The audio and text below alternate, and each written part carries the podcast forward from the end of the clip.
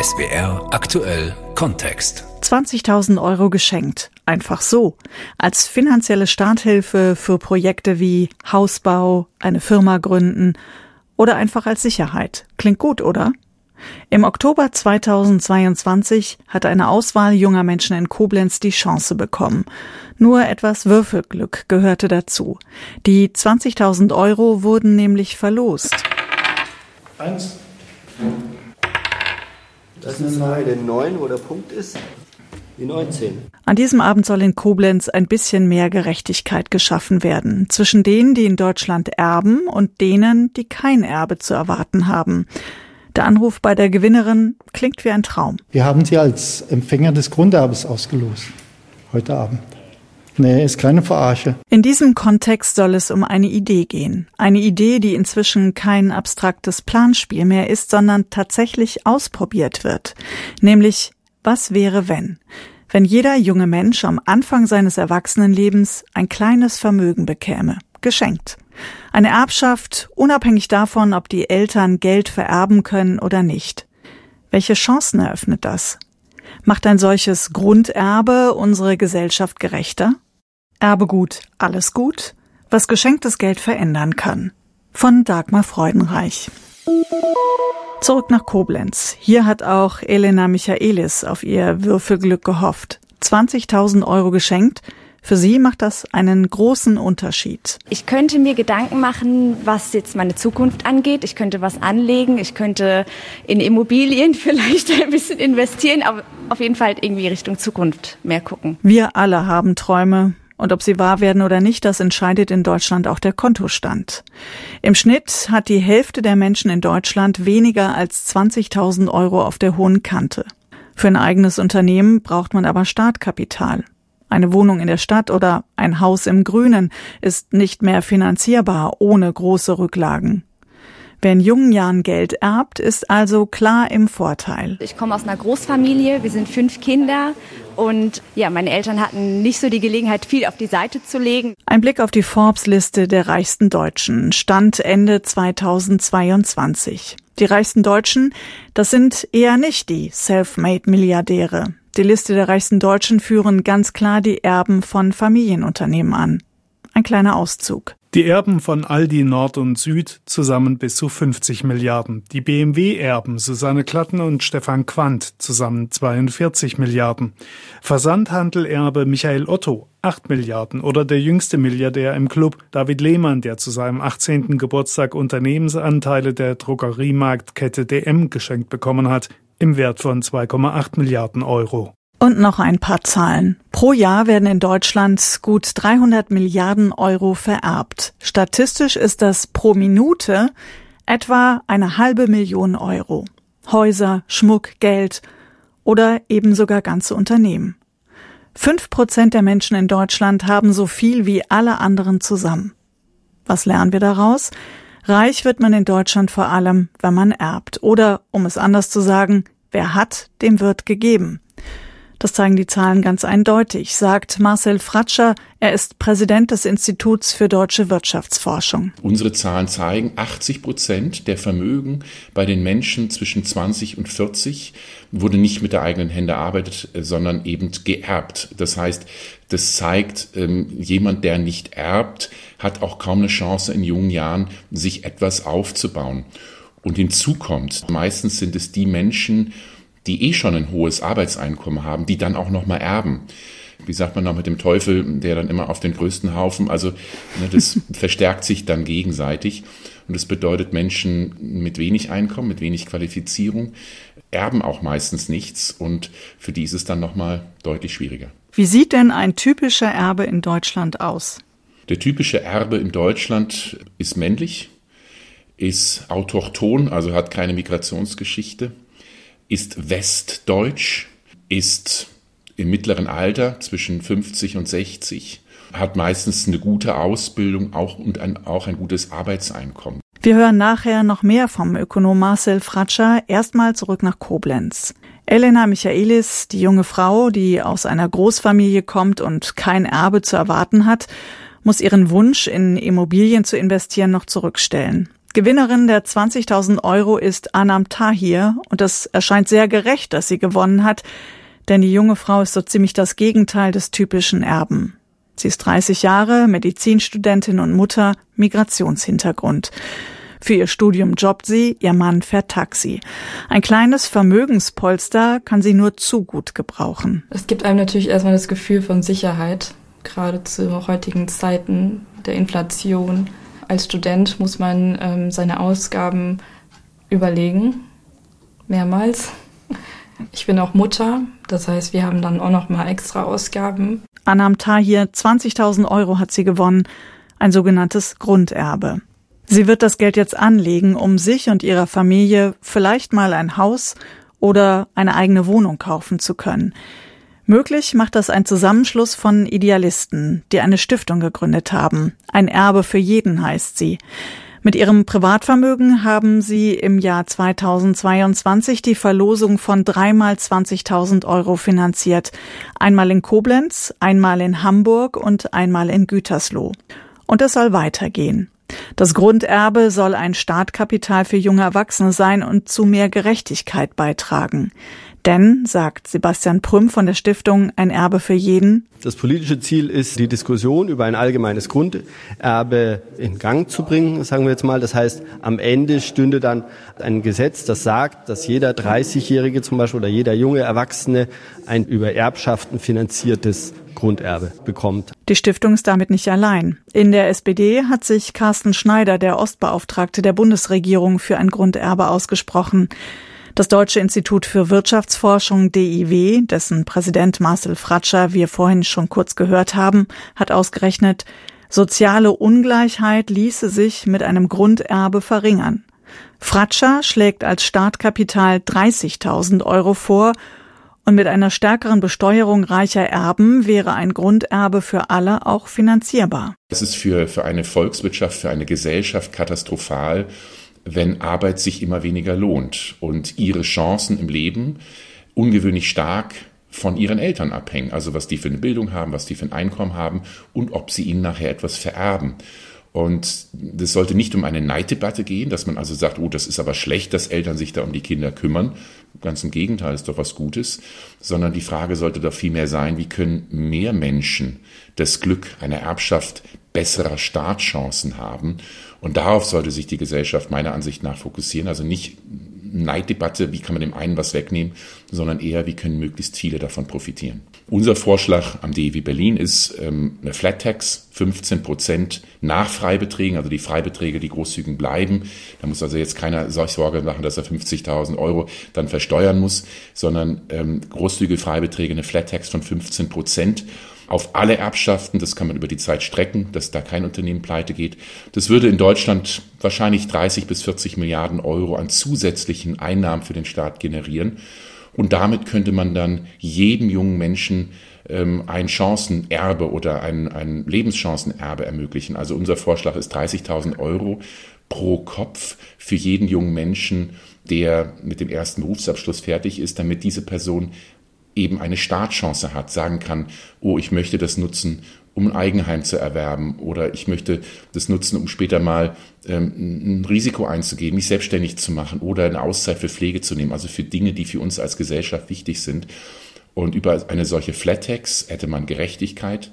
Man würde immer noch sehr viel Erbschaften ermöglichen, wenn man das mit 15 Prozent lediglich besteuert und man würde eben allen Menschen letztlich eine Chance geben, eben gute Startchancen im Leben zu haben. Zurück zum Praxistest in Koblenz. Die 20.000 Euro, die von der Stiftung ein Erbe für jeden verlost werden, sind an Bedingungen geknüpft.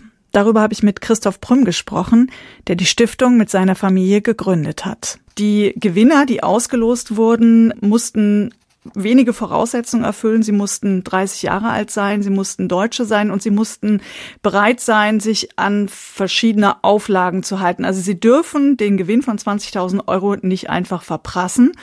Dazu mussten sie sich vertraglich verpflichten. Was genau sollen sie denn mit dem Geld tun? Das bleibt ihnen letztendlich überlassen. Was wir wollen von ihnen ist, dass sie es drei Jahre lang behalten. Und darüber machen wir einen kleinen Vertrag. Da steht unter anderem drin, dass sie das Geld drei Jahre lang festliegen haben müssen. Sie können den Ertrag nutzen, die Zinsen, oder Sie können, wenn es ein Gegenstand ist, Sie können ihn benutzen. Also wenn es irgendwie in eine Wohnung fließt, Sie sind nur verpflichtet, es drei Jahre lang zu halten. Wir denken, wenn jemand drei Jahre lang sich daran gewöhnt hat, etwas zu besitzen, dann geht er zumindest, äh, überlegt er damit um, dann hat er einen Plan, wenn das Geld frei wird. Aber letztendlich ist die Entscheidung des Einzelnen, wir sind ja nicht Kindermädchen von erwachsenen Leuten.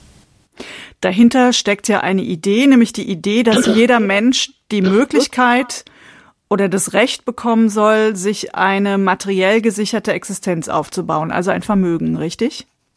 Genau, dahinter steckt die Idee, dass jeder Mensch, der auf diese Welt kommt, einen Anspruch hat, ein Recht auf ein Stück dieser materiellen Welt. Ganz einfach aus dem Grunde, weil er einen materiellen Körper hat, der irgendwo wohnen muss und der sich ernähren muss. Also braucht er einen Zugriff auf die Ressourcen dieser Erde, einen, einen angemessenen, anteiligen Zugriff auf die Ressourcen dieser Erde. Warum setzen Sie gerade beim Erbe an, wenn es um mehr Chancengleichheit geht? Weil durch dieses Erbe, durch dieses Erbrecht, was wir haben, was wir für veraltet halten, weil dadurch diese große Vermögensungleichheit erzeugt und zementiert wird. Und an dieser Stelle unterbrechen wir mal für einen kleinen Exkurs in Sachen Erbschaftssteuer. Da hilft uns wieder Marcel Fratscher vom DIW. Deutschland hat sich dafür entschieden, Arbeit steuerlich sehr stark zu belasten, Vermögen und Erbschaften dagegen kaum. Im OECD-Vergleich sind sie besonders gering. In Deutschland ist es so, dass der Staat jedes Jahr knapp 9 Milliarden Euro, 0,4 Prozent einer jährlichen Wirtschaftsleistung äh, an Erbschaftssteuer einnimmt, also einen sehr, sehr geringen Betrag bei 300 bis 400 Milliarden Euro, die vererbt werden. Und es zeigt, wenn eben Vermögen und auch Erbschaften kaum besteuert werden, aber Arbeit stark besteuert wird, dann ist es für die Menschen, die nicht das Glück haben zu erben, eben extrem schwierig, Vermögen aufzubauen, wenn sie eben fast jeden zweiten Euro äh, oder jeden dritten Euro von dem, was sie verdienen, dann an den Staat als Steuern oder ab, als Abgaben bezahlen müssen. Auf der einen Seite gibt es so das typische kleine Häuschen, das man von den Eltern erben kann, aber es gibt ja auch diese riesigen Vermögen, meistens Unternehmenserben und auch eine einflussreiche Lobby, die dafür warnt, wenn man Unternehmenserben stärker besteuert, dann gefährdet das Betriebe oder könnte Arbeitsplätze kosten. Mit diesem Argument sind ja Reformversuche bisher weitgehend verhindert worden des Erbschaftsrechts. Ist das ein Fehler? Das ist ein Fehler, ja, weil es eben ähm, überhaupt keine Grundlage gibt für diese Drohung. Wenn ihr jetzt Erbschaften besteuert, dann gehen Unternehmen pleite. Das ist ziemlicher Quatsch. Das ist nur eine Drohung. Man kann eine Erbschaftssteuer auch so gestalten, dass man sie über viele, viele Jahre streckt und so, dass äh, dort kein Unternehmen pleite geht. Das Problem ist nicht nur, dass Erbschaften gering besteuert werden, sondern dass eben große Erbschaften von über 10, über 20 Millionen Euro meistens gar nicht besteuert werden, wegen dieses Arguments, oh, das ist eine Substanzbesteuerung des Unternehmens, das wird dann ähm, steuerfrei vererbt. Und damit sind wir wieder bei Christoph Prüm und seiner Stiftung Ein Erbe für jeden. Auch er hat nicht grundsätzlich etwas dagegen, dass es Menschen gibt, denen ohne eigene Anstrengung ein großes Vermögen in den Schoß fällt. Wir haben wirklich nicht gegen reiche Leute und wir wollen eigentlich, dass jeder reich wird. Aber wir denken, die Startchancen, die müssten angeglichen werden. Ihre Stiftung hat sich die 30-Jährigen ausgesucht. Nur die können überhaupt an der Verlosung teilnehmen. Warum denn eigentlich? Weil man da die gröbsten finanziellen Dummheiten vielleicht nicht mehr macht? Ja, das ist richtig. Je später, je besonnener, würde ich sagen, wird das Geld ausgegeben. Davon gehen wir aus. Und da wir ja nur sowieso winzig wenige Mittel haben, haben wir gesagt, wir gehen dahin, wo es am wahrscheinlichsten besonnen ausgegeben wird. Es sind 20.000 Euro, die die Gewinner bekommen. Wenn man jetzt schaut, äh, eine eigene Wohnung in Stuttgart zum Beispiel, da braucht man Rücklagen. Da sind auch 20.000 Euro verdammt wenig, um den Unterschied zu machen. Reichen diese 20.000 Euro überhaupt? Gut, 20.000 Euro sind nicht viel, aber sie sind auch nicht nichts und nicht wenig. Also wir haben gerade jetzt nochmal festgestellt bei unserer Kampagne, für sehr viele 30-Jährige sind 20.000 Euro ein richtiger Batzen. Ein richtiger Batzen, der auch Entscheidungen beeinflussen kann. Zum Beispiel eine Gewinnerin, die Gewinnerin in Koblenz, die hatten schon vor, sich irgendwann einen Bausparvertrag abzuschließen und ein Haus zu kaufen oder eine Wohnung. Und das ist jetzt der Anschub, der es ihnen ermöglicht oder der ihnen den Mut gibt, das zu machen. 20.000 Euro regen an, sie helfen, sie machen Mut. Und darum geht es eigentlich. Sie haben schon angesprochen, Sie werten das Projekt ja auch aus. Also Sie gucken dann auch, was machen die Teilnehmerinnen und Teilnehmer mit dem Geld. Was sind Ihre Erkenntnisse? So ein bisschen haben Sie es ja schon angesprochen. Aber nur rein liegen lassen tun die Menschen es eher nicht, sondern es ist tatsächlich auch ein Anschub für mehr. Also was wir jetzt festgestellt haben dieses Jahr, die sind überrascht. Und deshalb haben die jetzt aus dem Stegreif, glaube ich, keinen Plan. Ich denke, dass die meisten das Geld anlegen werden für die drei Jahre. Also das sind äh, die Gewinnerin in Hamburg legt es in einem Festgeldkonto an dann hat sie immerhin drei Jahre Zeit, sich zu überlegen, ob sie etwas starten will. Aber wir glauben, wenn es mal ein allgemeines Grunderbe gibt und jeder von sehr früh weiß, er wird dann irgendwann mal zu einem festgesetzten Zeitpunkt ein Startkapital erhalten, dann hat er einen genauen Plan und dann weiß er, was er macht damit. Das sind Aktionen, über die man spricht, so eine Verlosung von 20.000 Euro. Aber es gibt ja diesen Hintergrund, Sie wollen eine Diskussion anstoßen über die Idee, dass man in Deutschland als junger Erwachsener Anspruch auf ein Grunderbe bekommt, also ein kleines Vermögen, mit dem man sich was aufbauen kann. Finanziert werden soll das durch einen Fonds, durch Abgaben. Wie genau stellen Sie sich das vor? Wir stellen uns das so vor, dass also grundsätzlich mal um 20.000 Euro an jeden jungen Erwachsenen auszuschütten, braucht es ungefähr 5% der jährlichen Erbmasse. Die Zahl überrascht, wie wenig es dafür braucht. Die Zahl überrascht selbst Leute, die sich länger mit Ungerechtigkeiten in der Welt befasst haben. Wir plädieren dafür, dass der Fiskus außen vor bleibt. Das heißt, dass es eine zweckgebundene Abgabe ist, die in einem Fonds landet und dann ausgeschüttet wird an diejenigen, die ihn sonst nicht erben. Es gibt Berechnungen, dass man das Ganze mit einem sehr hohen Freibetrag machen kann, vielleicht von 500.000 oder mehr. Auch eine Million Euro Freibetrag für jeden wäre möglich und danach würde die Steuerlast vorsichtig ansteigen. Also ich glaube, dass selbst äh, es reiche ein Prozent oder so, wenn die mit 20 Prozent dabei wären, würde das völlig ausreichen, das zu finanzieren. Was motiviert Sie denn weiterzumachen? Uns motiviert weiterzumachen, dass wir sehen, das Grunderbe trifft genau in eine Kerbe, die wirkt. Und die Freude der Empfänger und das Interesse der Bevölkerung, das motiviert mich weiterzumachen. Wir werden eben das Geld, was wir zur Verfügung haben, werden wir ausgeben. Das macht ein, das sind ein paar Jahre. Und dann werden wir schauen, entweder schließt sich jemand an und wird es ein privates Projekt, was bleibt, vielleicht. Es klingt aber eher so, als ob Sie nicht die Erwartung haben, dass es tatsächlich ein politisch gewolltes Modell ist, dass wir alle in Deutschland irgendwann mal damit rechnen können, wenn wir 30 sind oder 25, dann bekommen wir vom Staat ein Startkapital, mit dem wir uns ja eine Existenz aufbauen können.